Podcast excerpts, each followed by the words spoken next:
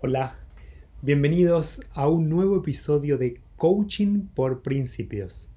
Soy el rabino y coach Ariel Kleiner y como cada uno de estos días del mes de Elul, nos regalamos un momento, un espacio para poder reflexionar sobre nosotros mismos, para poder mirarnos al espejo y poder proponernos ser nuestro mejor ejemplar.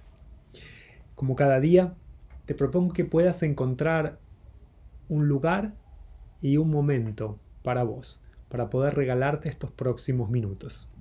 Como cada día, comenzamos con el sonido del shofar, un cuerno de carnero, un instrumento musical tradicional que nos invita y nos convida a encontrarnos con nosotros mismos, con nuestro ser.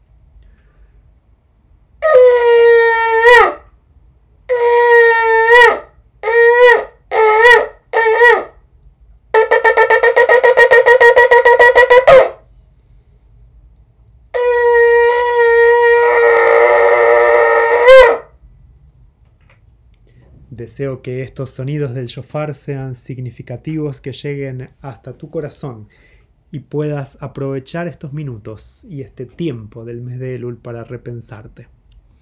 Estamos en un momento muy especial de nuestro mes, ya estamos dentro de la última semana antes de iniciar en el calendario judío un nuevo año. Estamos comenzando el próximo viernes a la noche nuestro año 5781. Y hoy quería, como cada uno de los días, vincular un concepto de la tradición judía vinculado a una idea del coaching. Lo que quiero traer en este momento es el concepto de Shinun. Shinun es una palabra en hebraico, en hebreo, que viene de la palabra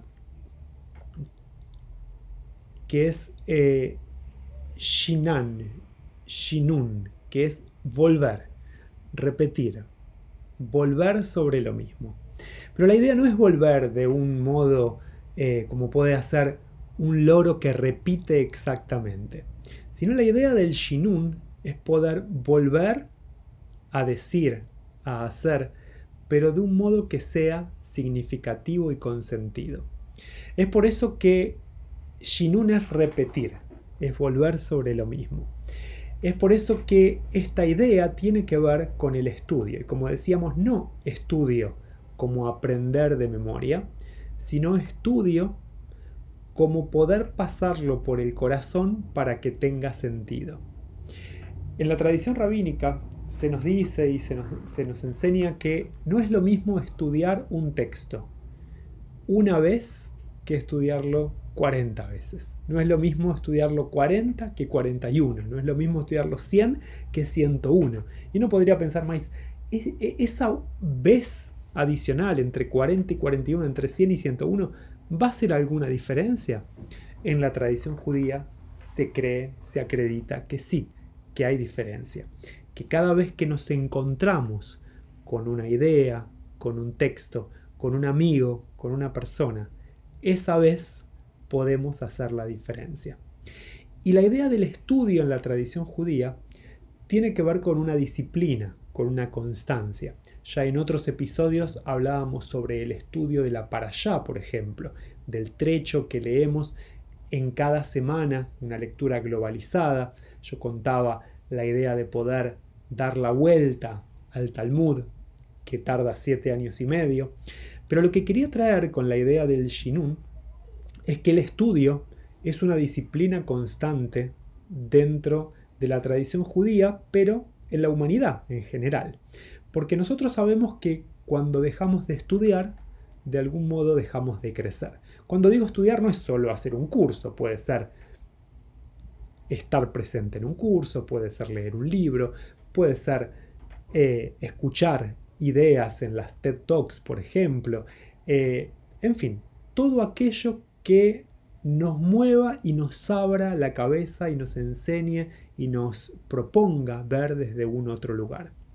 Y se cuenta en la tradición judía que eh, cuando lleguemos al fin de nuestros días, una de las cosas que nos van a preguntar es si, fijamos tiempos para el estudio. Miren qué pregunta interesante. Hay varias preguntas, pero hoy quería eh, subrayar esta especialmente. Nos van a preguntar, ¿fijaste tiempo para el estudio? Y otro, otro concepto lindo que tiene la tradición eh, oral del pueblo de Israel tiene que ver con preguntarnos y fijarnos en nuestra agenda, priorizar. Y dice lo siguiente, no digas cuando tenga tiempo voy a estudiar, porque la verdad nunca te vas a desocupar, nunca vas a tener tiempo. Entonces la idea, como dice uno de los hábitos de Stephen Covey, es poner primero lo primero, priorizar correctamente. Nosotros sabemos que si no ponemos en la lista de prioridades las cosas que para nosotros son importantes, acabamos haciendo solamente cosas urgentes, desperdiciando mucho de nuestro tiempo y no colocando nuestras prioridades alineadas con nuestros propósitos y deseos. Es por eso que en el día de hoy te quiero proponer que puedas decidir anotar y registrar en tu cuaderno, en tu archivo, a qué cosas le querés dedicar tiempo, sobre qué asuntos querés leer, querés crecer y querés mejorarte en todos los sentidos en este nuevo año.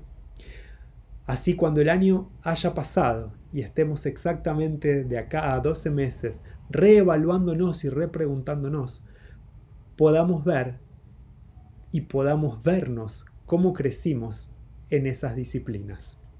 Que podamos tener un mes de Elul y esta última semana especialmente, que sea muy pero muy significativo. Que seamos conscientes que hoy estamos decidiendo quiénes queremos ser mañana. Nos encontramos mañana en un nuevo episodio de Coaching por Principios.